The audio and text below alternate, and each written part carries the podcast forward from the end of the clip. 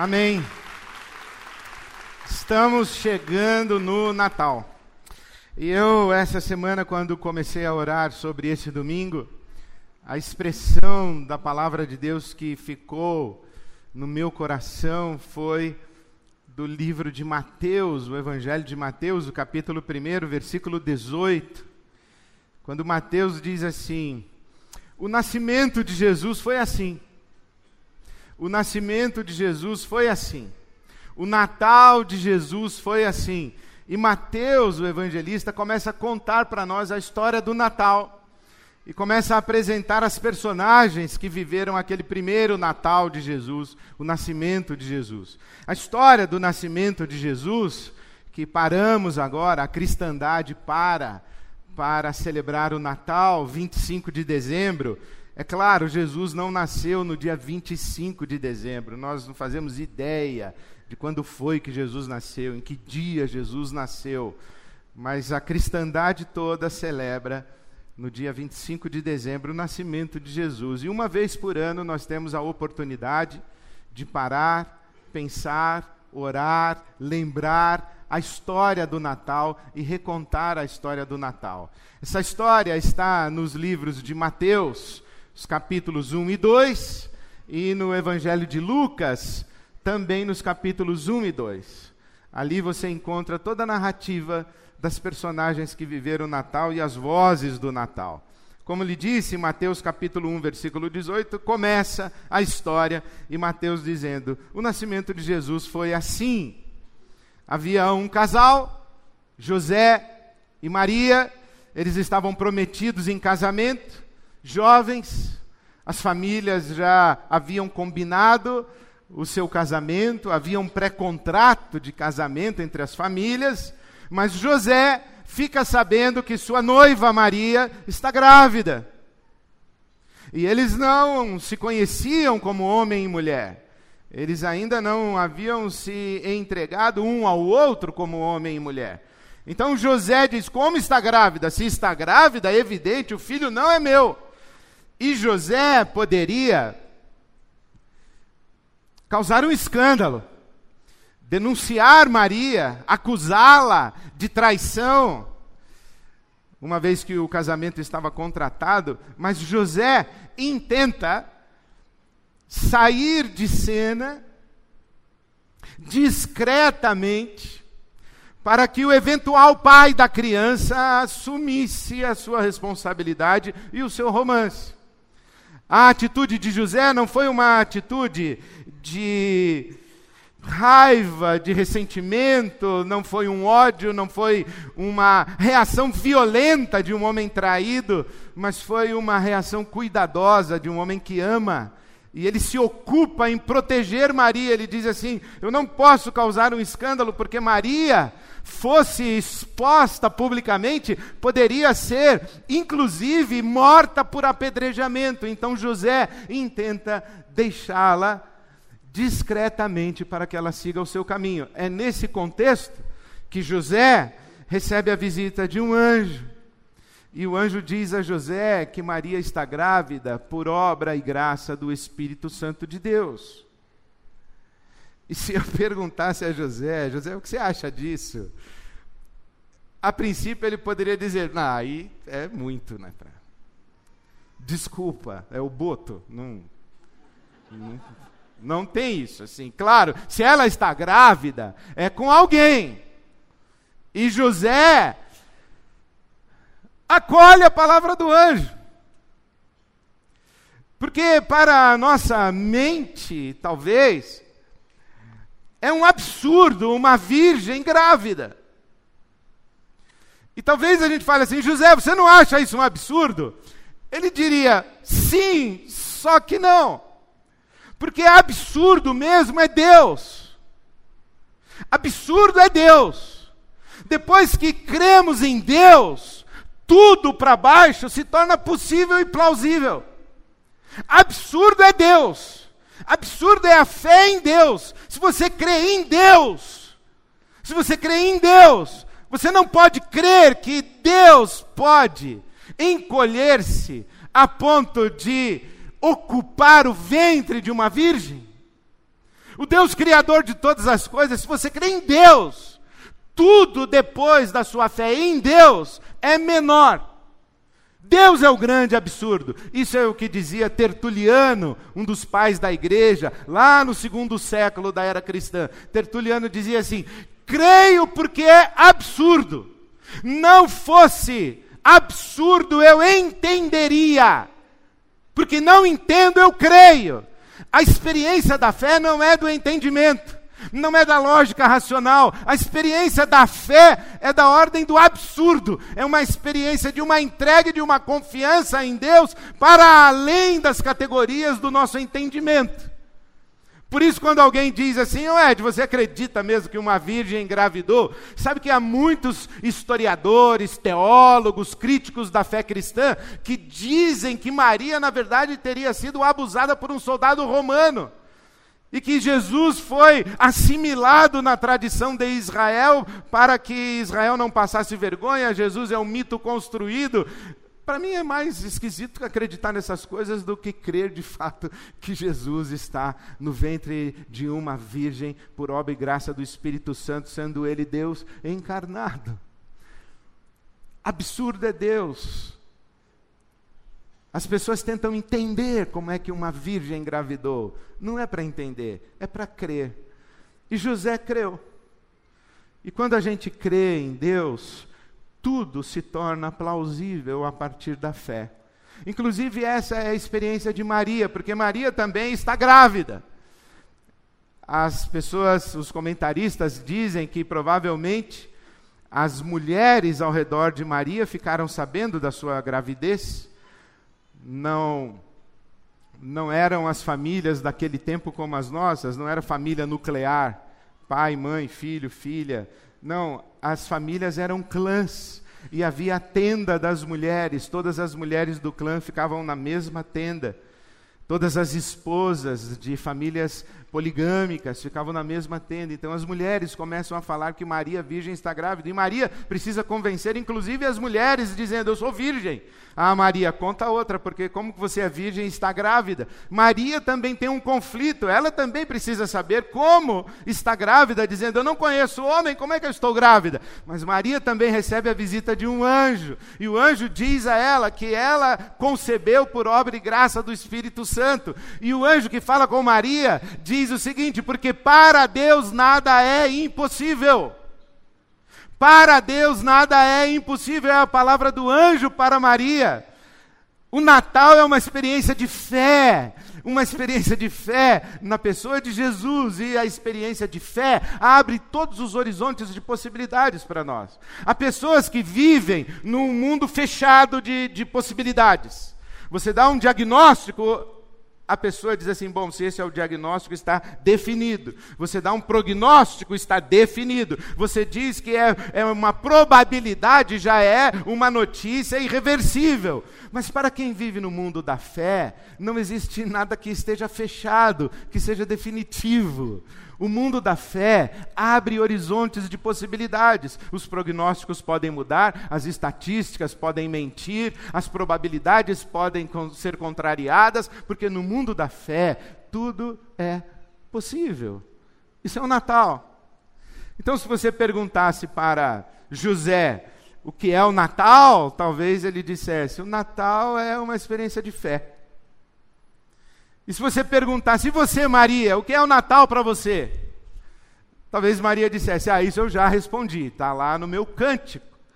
Porque Maria, quando tem a sua experiência de fé, ela irrompe num louvor a Deus, ela diz: Minha alma engrandece ao Senhor, meu espírito se alegra em Deus, meu Salvador. Para Maria, o Natal é uma experiência de adoração, de celebração, de louvor, de exultação e de exaltação do nome de Deus.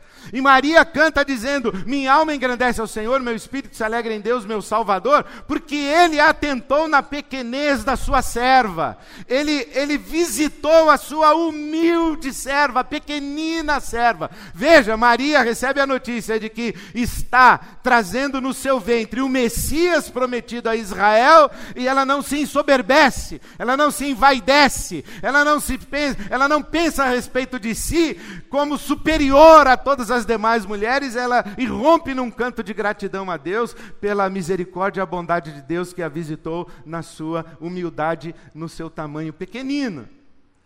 Agora, tem um outro casal na história do Natal.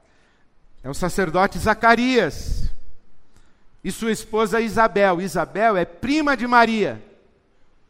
E quando o anjo fala com Maria, diz assim: Olhe, Maria, sua prima Isabel também está grávida. E Maria diz assim: Isabel? Mas Isabel é uma mulher estéril aqui na nossa família. Todo mundo sabe que Isabel é estéril. E não somente estéril, Isabel já é avançada de dias, ela é idosa. Mas o anjo diz a Maria: Mas Isabel também está grávida. E Maria vai visitar Isabel. Isabel é a esposa do sacerdote Zacarias. O sacerdote Zacarias está no templo cumprindo seu ofício sacerdotal. E lá no templo, ele tem uma visão. O anjo diz a Zacarias: A sua esposa está grávida. E ele diz: Minha esposa? Minha esposa não engravida. E o anjo diz: Porque você não acreditou, você vai ficar mudo. Ah, você vai ficar mudo. Eu não sei que paralelos a gente pode fazer, que lições a gente pode tirar, pessoas incrédulas perdendo a voz, pessoas incrédulas ficando mudas. Quem não tem fé não tem o que dizer. É, talvez seja isso. Mas o Zacarias, sacerdote, ficou mudo. Ele só se comunicava com gestos. Precursor das Libras, talvez. É, ou Libras é, é, linguagem brasileira de sinais, ele falou alguma coisa hebraico de sinais. Mas o Zacarias, quando perguntaram para ele qual é o nome do seu filho, ele falou João. E ele precisou de de uma tábua para escrever o nome do menino, porque ele era mudo, ele não, não falava, então ele escreveu. É João. E João vem a ser João o Batista. João Batista. E Isabel, prima de Maria, traz no ventre João Batista, que é aquele que, que faz o prelúdio para a chegada do Messias Jesus. A grande, a grande esperança de Israel é o Messias. Todas as mulheres em Israel e da tribo de Judá e, e todas as mulheres da linhagem de Davi se perguntam se porventura o Messias não nasceria do seu ventre. Isabel, ela recebe Maria. E Isabel traz no ventre João Batista. E João Batista é aquele que aponta para o Messias e aponta para Jesus, dizendo: Eis o Cordeiro de Deus que tira o pecado do mundo. Agora, convenhamos, você e sua prima estão grávidas. Ela está grávida do Messias e você está grávida de João Batista. Pensa comigo, se lá no fundinho do seu coração não passaria Senhor, por que, que eu não engravidei do Messias e a minha prima do João Batista? Seria tão melhor, Senhor. Seria tão melhor se o Messias estivesse no meu ventre. Mas não é essa atitude de Isabel. Da mesma forma que Maria não se ensoberbece, não se envaidece, Isabel também não.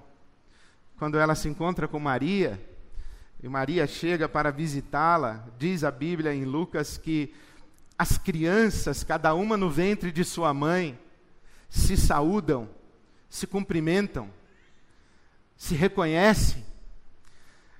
Quando pessoas que carregam consigo o fruto do Espírito se encontram, elas se reconhecem. Quando pessoas que estão sendo agraciadas por Deus se encontram, elas se identificam e celebram mutuamente. Se você perguntasse para Zacarias e Isabel o que é o Natal, eles talvez dissessem: o Natal é o privilégio de participar da história de Deus. O Natal é o privilégio de participar daquilo que Deus está fazendo no mundo, mesmo que não seja num lugar de protagonismo mesmo que seja a sombra de Maria, mesmo que seja a sombra de Jesus. Mas tem mais personagens do Natal. Você conhece os reis magos, você conhece os pastores que estão no campo em Belém, você sabe do coro de anjos, você já deve ter ouvido falar de Herodes. São outras personagens do Natal e o Natal vai para um outro lado. Porque a Bíblia fala desses três reis magos, que não eram reis e também não eram magos eram estudiosos das estrelas, eram astrônomos, não eram astrólogos, não eram os escritores do horóscopo da Pérsia. Eles eram astrônomos. Eles estudavam o mundo das estrelas. No mundo antigo, havia essa crença de que nós conheceríamos a alma humana e os destinos humanos estudando e apreciando o universo criado a lógica da natureza, a inteligência da natureza, seriam códigos que nos ajudariam a decifrar a nossa própria espiritualidade, a nossa própria identidade humana e a nossa saga por esse universo. Então, esses estudiosos das estrelas ficam sabendo de uma estrela que anuncia a chegada de um rei, e eles vão estudar os escritos desse povo que espera o rei, apontado pela estrela. E é por isso que os três estudiosos, ou os três reis magos, eles chegam, chegam em busca de Jesus para adorá-lo. E eles começam a perguntar: soubemos que está nascendo um rei e estamos aqui para adorá-lo. E a notícia de que visitantes ilustres estavam em busca do rei de Israel, que estava nascendo, estavam em busca do rei para adorá-lo, essa notícia chega a Herodes, o rei de Israel. E quando a notícia chega para Herodes, Herodes, o rei, diz assim: Como assim o rei está nascendo? Eu sou o rei. O rei não pode estar nascendo, porque eu sou o rei. Mas as pessoas dizem para o rei, há controvérsias. Parece que o rei legítimo está nascendo em Belém.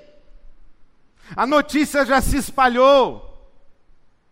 Herodes, o rei de Israel, fica furioso, absolutamente furioso, e manda que chamem e, e tragam à sua presença os magos e diz aos magos: descubram onde está o rei.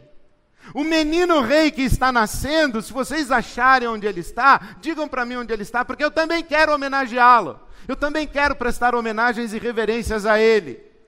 E os magos então são avisados em sonho um anjo de Deus fala com os magos. Herodes está mentindo. Herodes quer matar o menino Jesus. E os magos, depois de visitarem a Jesus recém-nascido, prestarem a ele as suas homenagens, levando os seus presentes, ouro, incenso e mirra, ali em Belém, os magos vão embora por outro caminho e não levam a informação a Herodes. O rei Herodes fica furioso e ordena a morte de todas as crianças com menos de dois anos de idade em Israel.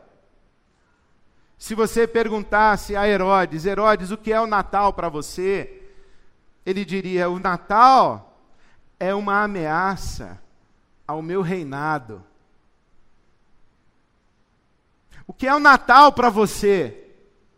É uma ameaça ao meu trono. Eu sou o rei. Eu tenho um trono. Eu tenho um reino. E não vem alguém me dizer que nasceu o rei legítimo, porque a minha coroa eu não entrego a ninguém. O meu trono eu não entrego a ninguém. Eu sou o rei. Eu não vou me submeter a ninguém, eu sou o rei. E há muita gente que não celebra o Natal de Jesus, não porque não saiba quem ele é, mas talvez justamente porque sabe exatamente quem é Jesus. Jesus é o rei, diante do rei a gente tira a nossa coroa, coloca aos seus pés, a gente desocupa o nosso trono, levanta, sai e diz: Jesus, assuma tudo aqui é seu, inclusive eu, seu súdito, aos seus pés. O Natal é o reconhecimento da autoridade de Jesus. Há muita gente que não quer abrir mão do seu reinado, né? Não quer deixar seu trono, não quer depor a sua coroa, não quer se curvar diante da autoridade de Jesus. Jesus é o rei. O que é o Natal? O Natal é a adoração ao rei. Osana, Osana, Osana, Osana ao rei. Isso é Natal. Herodes, ele diz: Eu não abro mão do meu reinado por nada, e se precisar matar para continuar reinando, eu mato. Ainda que eu tenha que matar crianças, eu mato. Há pessoas que estão dispostas a fazer qualquer coisa para manter o seu reino, o seu trono, a sua coroa, inclusive matar inocentes. É por causa disso que um anjo faz José sonhar de novo. E José foge com Jesus para o Egito. E fica no Egito até Herodes morrer.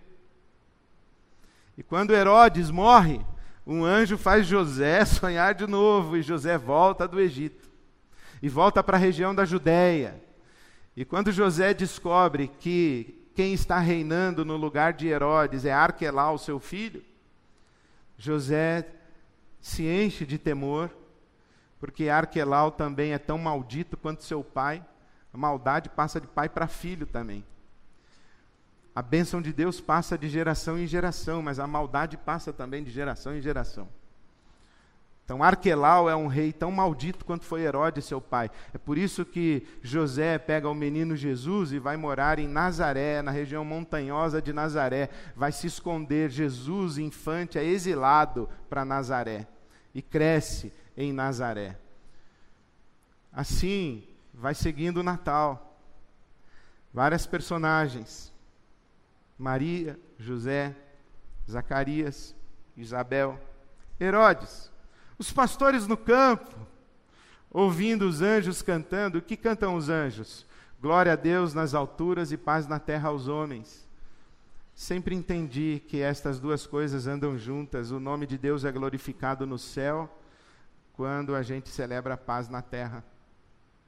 E aí vem Natal, hein? Jantar de Natal, aquele seu cunhado vai. Aquela sua prima vai levar o namorado. Vai. Ah, mamãe, não acredito que ele vem. Vem. Essa conversa que você teve com a sua mãe, com o seu pai. Você vai convidar mesmo, pai? Convida, não convida? Quem vem, quem não vem? Glória a Deus nas alturas, paz na terra aos homens. O Natal é reconciliação, o Natal é paz, o Natal é fraternidade, o Natal é mesa da comunhão. E sabe, se você for a Belém hoje, Belém é uma cidade murada. É uma autonomia palestina no meio do território de Israel. E é muito irônico. E uma profecia de Deus. Que a cidade onde nasceu o príncipe da paz é uma zona de guerra. Até hoje. Os anjos cantaram no céu aos pastores no campo em Belém. Glória a Deus nas alturas e paz na terra aos homens de boa vontade. Mas sabe o que a Bíblia diz? Glória a Deus nas alturas e paz na terra aos homens para com quem Deus tem boa vontade. Não são os homens que têm boa vontade. É Deus que tem boa vontade com os homens. Nós, seres humanos, somos bons em má vontade. Belém é um símbolo da má vontade humana para fazer a paz.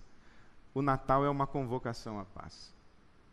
Bom, Jesus é levado ao templo depois, tem um outro sacerdote, Simeão, tem a profetisa Ana. Você pode ler na sua casa Mateus 1 e 2, Lucas, o Evangelho 1 e 2, as várias personagens do Natal. E eu quero terminar falando da última personagem do Natal, que seria o Papai Noel. Não. que seria a última personagem do Natal, evidente, é Jesus. Se você perguntasse ao menino Jesus, e para você, Jesus, o que é o Natal? E para você, Jesus, o que é o Natal?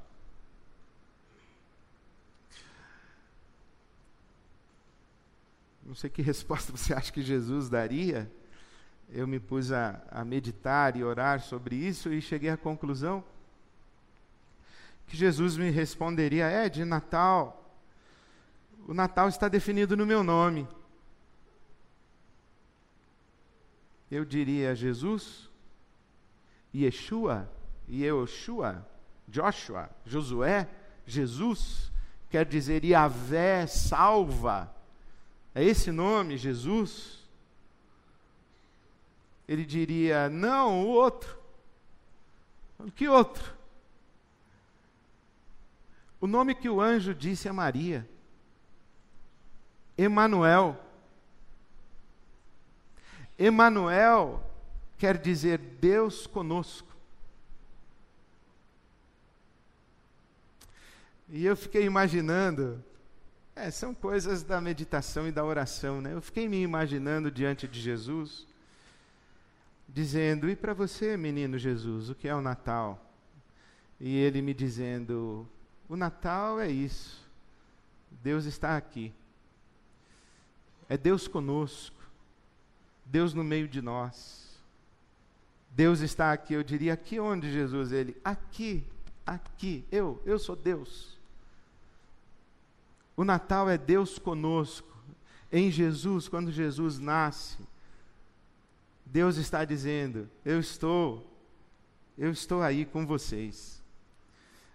E eu queria que nós terminássemos cantando essa linda canção de Natal que diz: Eu sei o sentido do Natal, descobri que Deus não vive longe lá no céu, sem se importar comigo, mas agora ao meu lado está cada dia sinto o seu cuidar. O que é Natal? Natal é isso, é Deus aqui, é Deus conosco, Deus ao nosso lado, cuidando de nós. Eu não sei como é o seu Natal ou como parece que vai ser o seu Natal. Mas eu queria dizer que celebrar o Natal é celebrar a presença de Deus. É celebrar o cuidado de Deus. Deus está aqui cuidando de mim. E eu pergunto a você o que você tem a dizer a Jesus nesse Natal. Deus está aqui. Jesus nasceu, é Deus está aqui. O que você fala para Deus que está aqui? Qual é a sua oração? Qual é a sua súplica? Qual é a expressão da sua palavra? Deus não está longe lá no céu, Deus está aqui. Nesse Natal, celebre Deus exatamente aqui. E agora, enquanto nós cantamos, ou você canta, ou você fala com Deus que está aqui. O Natal é Deus conosco. O Natal é Deus aqui, cuidando de nós. A minha oração por você e pela sua casa nesse Natal é que você experimente o cuidado de Deus. Esse Deus que abre para nós horizontes de possibilidades inimagináveis. Você experimente as possibilidades maravilhosas de Deus na sua vida e no cuidado de Deus por você e pela sua casa, pela sua família.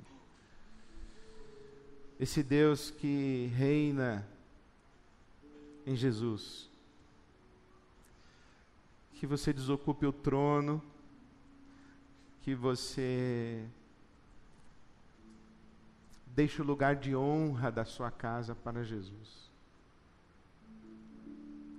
Você deixe Jesus reinar na sua casa, na sua vida, para colocar as coisas em ordem e cuidar de você, porque Deus está aqui. Você tenha um Natal feliz. Que a presença de Deus na sua vida, na sua casa, seja inequívoca seja maravilhosa. Que isso seja o seu feliz Natal. Deus está aqui. Quando vocês se reunirem na noite do dia 24, no almoço do dia 25, se estiverem em família e alguém perguntar o que celebramos hoje, diga sem sombra de dúvida: celebramos o fato de que Deus está aqui, Deus está conosco. E se Deus é por nós, ninguém será contra nós. Se você quiser orar aqui na frente, enquanto nós cantamos, pode sair do seu lugar. Eu vou orar com você e por você. Vamos ficar em pé e entoar esse louvor ao Senhor.